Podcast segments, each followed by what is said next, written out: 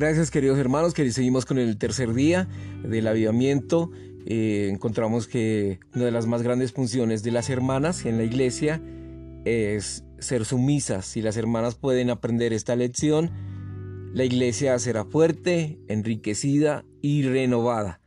Primero, ser sumiso requiere el suministro de la vida, el disfrute de la gracia, la hora de la cruz y el negar el yo. Los que están llenos de Cristo están llenos de sumisión. El Señor, quien fue sumiso durante toda su vida, nos ha dado su vida de sumisión y obediencia. Filipenses 2.5.11, Hebreos 5.7.9. El hecho de que una hermana se case con un hermano significa que está dispuesta a presentarse a sí misma y decir, estoy dispuesta a someterme. Si una hermana nunca ha tenido en su corazón la intención de someterse a aquel con quien piensa casarse, ella no debería ser su esposa y no debería casarse con él. Efesios 5, 22, 23 y Primera de Pedro 3, 1, 6. Y encontramos una descripción del Señor Jesús en Filipenses 2, 8 y hallado en su porte exterior como hombre, se humilló a sí mismo, haciéndose obediente hasta la muerte y muerte de cruz. Efesios 5:22. Las casadas estén sujetas a sus propios maridos como al Señor.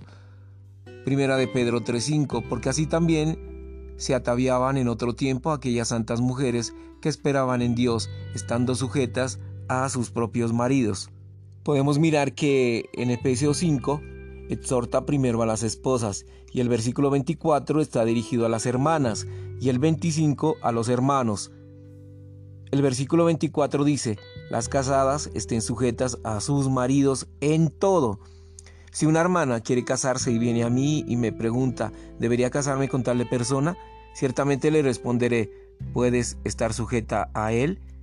Si usted no puede estar sujeta a él, no es apta para casarse con él. Solo puede casarse con él si puede someterse a él. Si usted nunca ha tenido en su corazón la intención de someterse a él, no debería ser su esposa y no debería casarse con él. Casarse significa que usted está dispuesta a ofrecerse y decir, estoy dispuesta a someterme. Aquí miramos que una de las funciones de las hermanas es ser sumisas. Esto no implica realizar alguna clase de obra, pero es una verdadera función. Ser sumiso es mucho mayor que cualquier clase de actividad. Si las hermanas son sumisas, ellas están realizando lo más importante que puede hacerse en el mundo. Esta es la mayor función por el lado de las hermanas.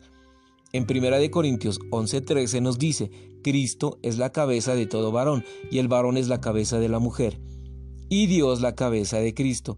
En este versículo podemos ver el orden divino. Sin embargo, actualmente en todo el mundo, en todos los países, en todas las escuelas y en todos los hogares, lo que vemos no es orden de sumisión, sino rebelión tras rebelión. El mundo entero se revela contra Dios.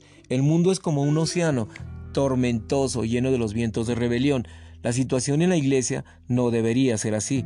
La iglesia es el vaso escogido por Dios para aportar ante el universo un testimonio que es absolutamente diferente del mundo. La iglesia es el vaso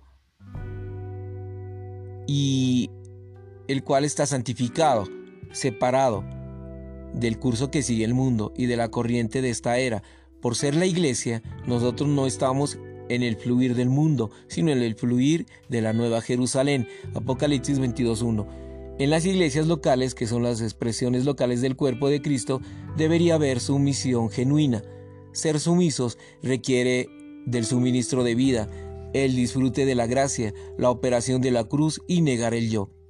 Jamás debemos tratar de ser sumisos por nosotros mismos. Deberíamos consagrarnos al Señor no a fin de realizar una obra para el Señor, sino simplemente para ser sumisos. Si las hermanas atienden a este único asunto de ser sumisas, la iglesia se fortalecerá, enriquecerá y será renovada. Si las hermanas en una iglesia local son sumisas, la iglesia será fuerte, viviente, rica y prevaleciente. Para las hermanas ser sumisas es mucho más prevaleciente que cualquier clase de obrar que puedan realizar. Esta es la primera lección que las hermanas necesitan aprender. Esto no significa que no haya necesidad de que las hermanas tengan comunión con la iglesia, pero las hermanas deben saber que la sumisión es tanto su posición como su base. La salvación no solo trae gozo, sino también sumisión. Si el hombre solo se interesa por el gozo, no tendrá experiencias en abundancia. Solo los que son sumisos experimentarán la plenitud de la salvación. Si no fuera así, cambiaríamos la naturaleza de la salvación. Necesitamos ser sumisos, incluso de la manera en que lo fue el Señor, por medio de su obediencia. Él vino a ser la fuente de nuestra salvación. Dios nos salvó con la esperanza de que nos sometamos a su voluntad.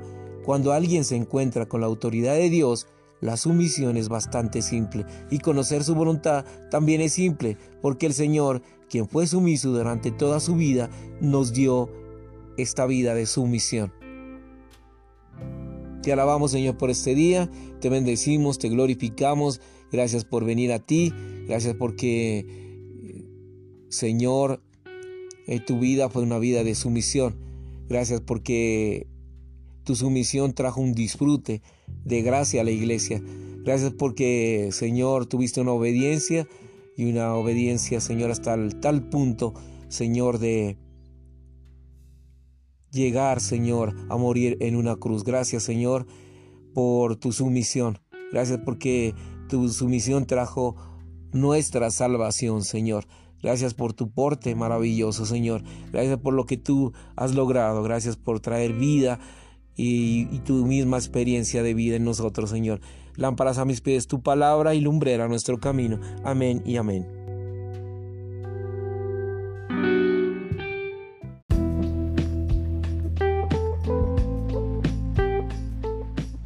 Aleluya, gracias al Señor por un nuevo día, un día maravilloso, un día reinante, un día de triunfo, un día en el cual el Señor está reinando en vida. Gracias Señor por tu reinado, gracias porque eh, puedes tomar Señor desde nuestro interior y es tú mismo en nuestro ser Señor rigiendo, aleluya, como el Señor.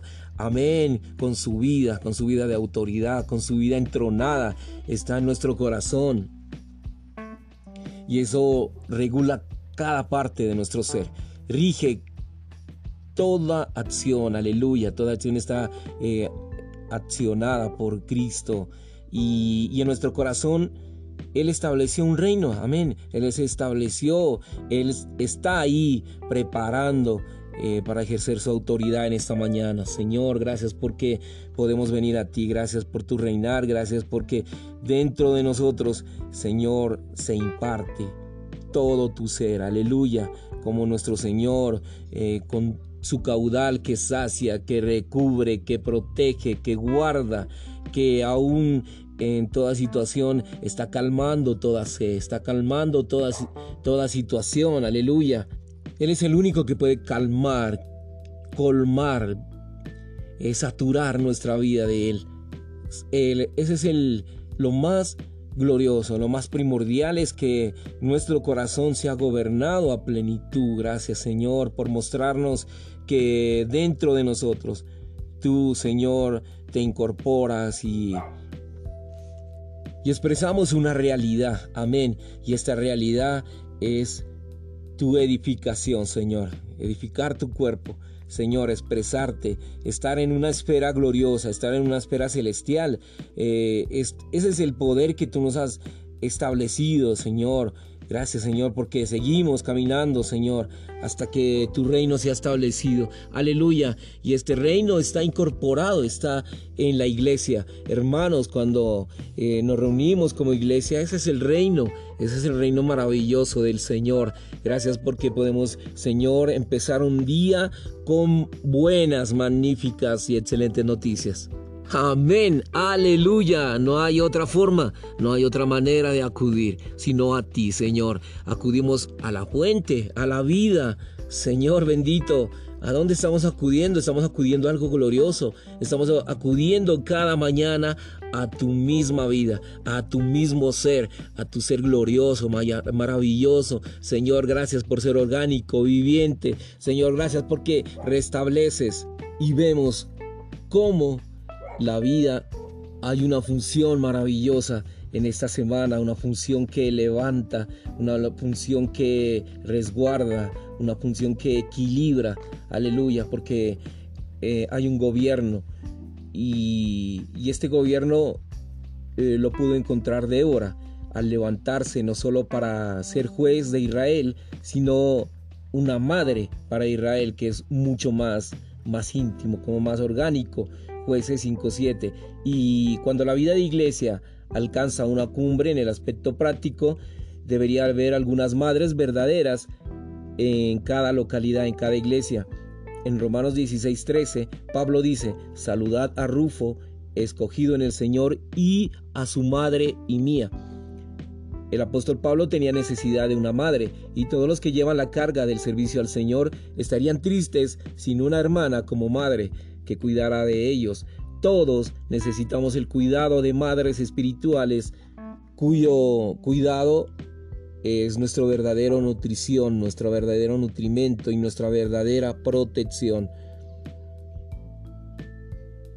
El hecho de que Pablo tuviera una madre espiritual indica que los santos en la vida de iglesia en Roma habían tenido un traslado en vida por medio de la crucifixión y resurrección de Cristo.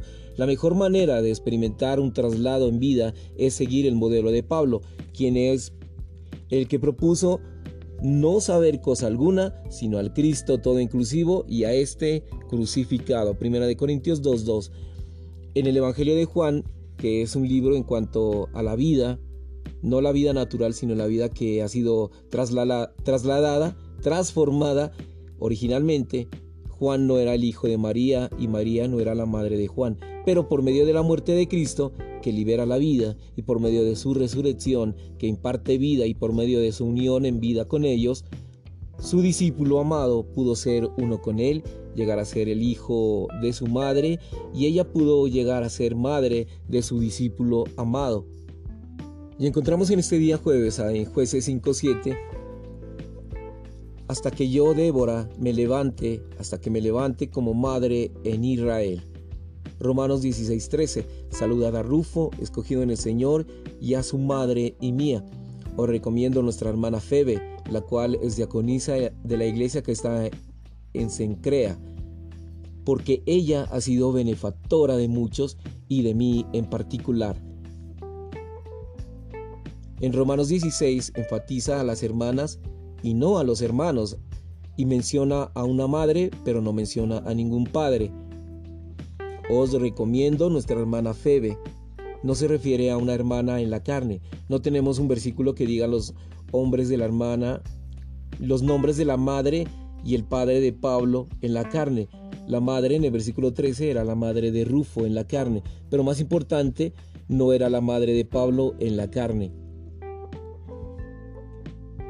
El Nuevo Testamento nos dice que Pablo tuvo por lo menos dos hijos, uno llamado Timoteo y otro llamado Tito. Sin embargo, ellos no eran sus hijos en la carne. Pablo utiliza una expresión muy íntima al llamarlos hijos. Verdaderos hijos en la fe y verdadero hijo, primera de Timoteo 1.2 y Tito 1.4. El Nuevo Testamento nos dice muy poco acerca de la familia en la carne de los apóstoles. Pedro sí nos dijo que tenía un hijo llamado Marcos. Marcos mi hijo, en primera de Pedro 5:13. Ciertamente Marcos no fue hijo de Pedro en la carne. Pedro era el padre de Marcos, mas no su padre en la carne, sino su padre en el espíritu, su padre en la fe común. Según el registro de Juan 19, cuando el Señor Jesús estaba sufriendo en su crucifixión, él miró a su madre en la carne. En ese momento estaban cuatro hermanas junto a la cruz mirando cómo el Señor estaba siendo crucificado. María estaba allí con su hermana y otras dos hermanas también llamadas María. La hermana de María era la madre de Jacobo y Juan. Por lo tanto, ellos eran primos de Jesús. Casi al final de su crucifixión, el Señor Jesús miró a su madre en la carne y fue como si le dijera, Madre, no me veas a mí, he ahí tu hijo. Al mismo tiempo dijo a su propio primo Juan, he ahí tu madre. Miramos que el Evangelio de Juan es un libro que trata sobre la vida, pero no la vida natural, sino la vida que ha sido trasladada y transformada. Para cumplir este propósito, Juan nos da un relato para mostrarnos cómo la vida de los creyentes de Cristo puede ser trasladada mediante la cruz de Jesús y por su resurrección. Si usted mira la cruz de Jesús, será trasladado. Las palabras que el Señor Jesús habló a Juan y a su madre nos muestran que su muerte, la cual imparte y libera la vida, traslada las vidas de las personas. Originalmente Juan no era el hijo de María y María no era la madre de Juan, pero debido a la crucifixión de Jesús, María, la madre de Jesús, llegó a ser la madre de Juan y Juan, siendo hijo de la hermana de María, llegó a ser hijo de María.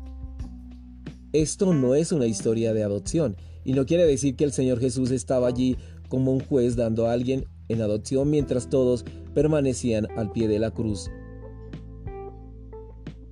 Según la vida en la carne, Juan era el sobrino de María, y por lo tanto María era su tía. Pero al mirar la cruz, ellos recibieron otra vida. En esta segunda vida, el sobrino llega a ser un verdadero hijo y la tía llega a ser una verdadera madre. A fin de tener la vida de iglesia práctica al máximo, en la iglesia local debería haber hermanas verdaderas y madres verdaderas, Recientemente, mi carga fue compartirles que necesitan ser hermanas que sirvan, pero ahora mi carga es compartirles que necesitamos madres, hermanas que sean madres. Mientras carezcamos de hermanas como Febe entre nosotros, la vida de iglesia no será práctica. Sin embargo, el servicio de esta hermana se encuentra al principio de Romanos 16, en el versículo 1. Cuando la vida de iglesia práctica llegue a una cumbre, en cada iglesia debe haber algunas madres verdaderas. Gracias Señor por haber levantado madres en tu iglesia. Gracias Señor por haber levantado madres en nuestra localidad. Gracias Señor por cada hermana que es una madre Señor. Al orar, al servir, al estar involucrada dentro de la iglesia, dentro de tu cuerpo. Gracias Señor porque ellas cuidan de la iglesia al orar, al ministrar. Gracias Señor por tu palabra. Lámparas a mis pies tu palabra y lumbrera a nuestro camino. Amén y amén.